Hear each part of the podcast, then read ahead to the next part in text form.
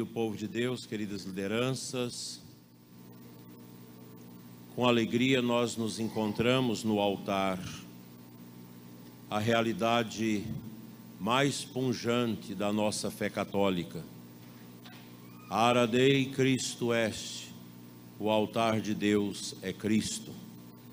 Saúdo também todos vocês que nos acompanham pelas nossas mídias.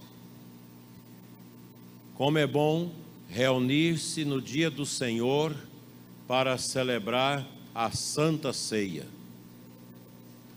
A ceia que é o alimento do próprio Cristo, pastor que se torna pasto, para alimentar o rebanho nesses grandes prados dos nossos tempos.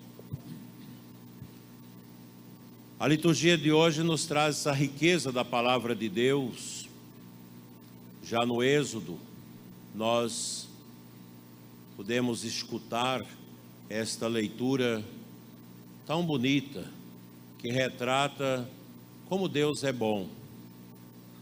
Diante da intercessão de Moisés, que clama a Deus para não extinguir o povo de Israel, e Deus atende. Deus continua a curar aquele povo. Um povo que a própria Bíblia chama de cabeça dura. E no Evangelho de hoje nós temos esse texto extraordinário do capítulo 15 de Lucas, que nos apresenta estas três parábolas do Senhor: a parábola da ovelha perdida, da dracma encontrada e do filho pródigo que volta para casa após uma triste experiência mundana. Contemplando essa dinâmica da parábola do filho pródigo, nós podemos perceber como o nosso mundo, como a nossa cultura, como o pensamento humano nesses tempos caminha a largos passos longe de Deus. Há todo um movimento no mundo de divórcio em relação a Deus. A humanidade que chegou a um bom estágio científico, tecnológico, e que pensa que não precisa mais de Deus. O dinheiro, o prazer, as famas deste mundo vão ofuscando a singeleza de Deus. E a humanidade empavonada na vaidade, no orgulho, vai se afastando dele. E a consequência é drástica. São João Paulo II já nos alertava no tempo do seu pontificado: a morte de Deus é a morte do homem. E o que se deseja em nossos tempos é abolir, é matar Deus no coração da cultura e dos povos. Esse é um movimento que está em flanco desenvolvimento. Fazer esse divórcio. Nós não precisamos mais de Deus. Nós temos comida, nós temos carro, temos internet, temos remédio, temos tantas coisas a gente não precisa mais da igreja, não precisamos mais de oração, não temos mais necessidade do sagrado. O resultado disso para a humanidade é o mesmo que aconteceu com o filho pródigo. Chegará um momento que estes grandes contentamentos, todos estes progressos alcançados, eles vão exaurirem e o coração do homem ficará pobre num deserto desencantado. Nós, como cristãos, somos chamados a dar testemunho da nossa fé no meio deste mundo árido, desértico, nesse mundo cada vez mais adoecido pela assídia, que é esta preguiça de Deus, esta preguiça de orar, esta preguiça de ter fé, que vai solapando a alma, o coração da pessoa humana e levando-a há todo um espectro de morte, de sofrimento. A igreja, meus irmãos, vai na linha da metodologia de Deus. Deus é misericórdia. E a igreja também é o retrato da misericórdia. É aqui, é aqui na igreja que nós temos os remédios para a depressão causada pela ausência da fé, para a tristeza e a desordem causadas pelo pecado e a desobediência. A igreja com a palavra de Deus que ela anuncia, com os sacramentos que ela distribui às almas em condição de recebê-los, ela vai curando a humanidade. A paróquia que vocês congregam é uma grande família a família nesta cidade.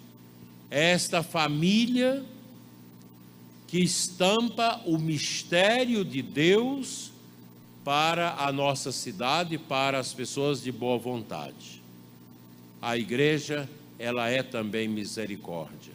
Ela é esta mãe que vai atrás dos filhos, que buscam aqueles que, a exemplo da dracma, estão perdidos a exemplo da ovelha que também sumiu no meio dos despenhadeiros.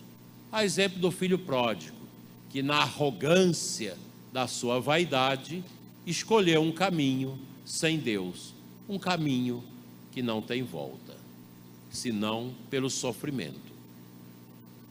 A pastoral de vocês, os serviços da paróquia, devem ser permeados por esta misericórdia, que deve começar no seu lar, na acolhida, no cuidado, no zelo pela família. A nossa cidade é um lugar aprazível, é uma cidade alvissareira, uma cidade bonita, uma cidade que cresce. E a igreja precisa crescer nesta cidade, e ela crescerá através de cada um de nós, cada um de vocês.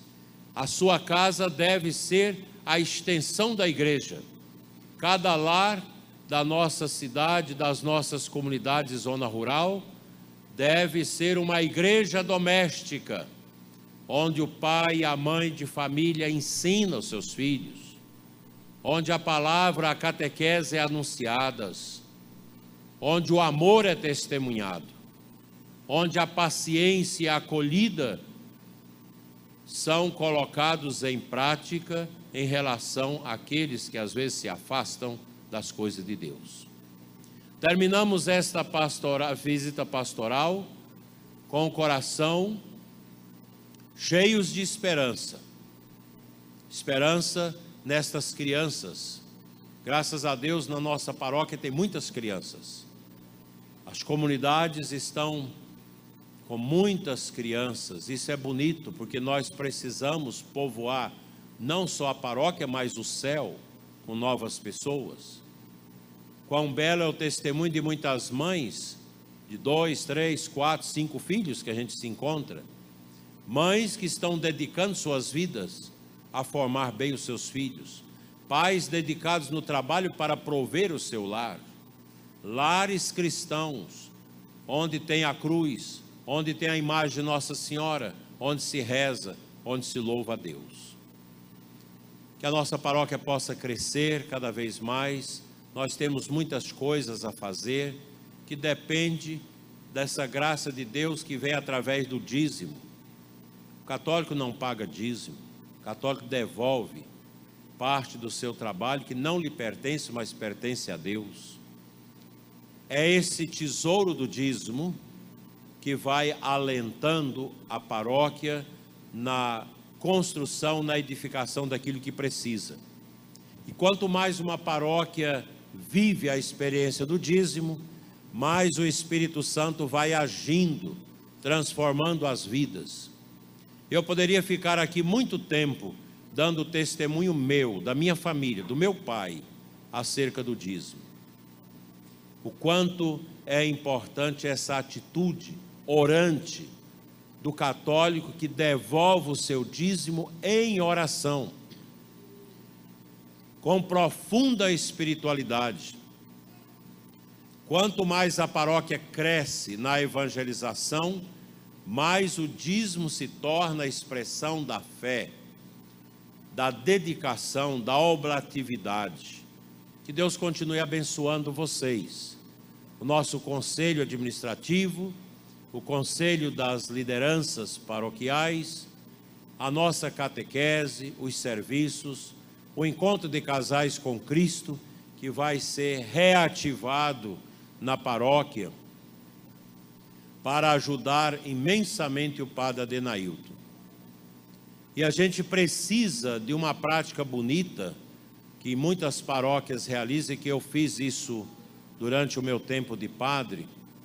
Esse trabalho também com o pessoal das fazendas, para na época da padroeira fazer a doação do seu animal para ser leiloado. Aqui não tem esse costume, precisa ter pois as fazendas que doam, elas são abençoadas.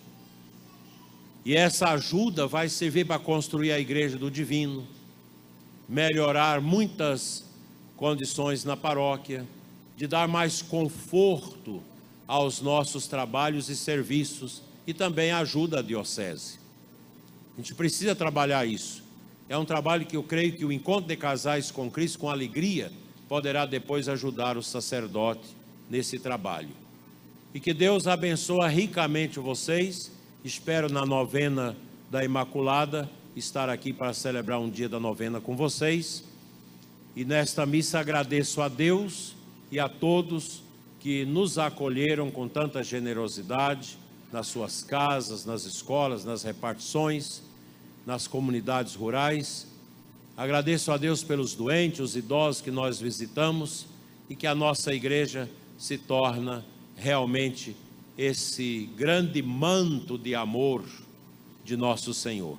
Deus seja louvado, Deus abençoe o Padre Adenailton e todos vocês e que a nossa paróquia cresça cada vez mais, para que daqui a 50 anos as pessoas poderão lá na frente olhar e dizer: eles trabalharam muito bem a evangelização e a catequese na paróquia assim seja. Amém.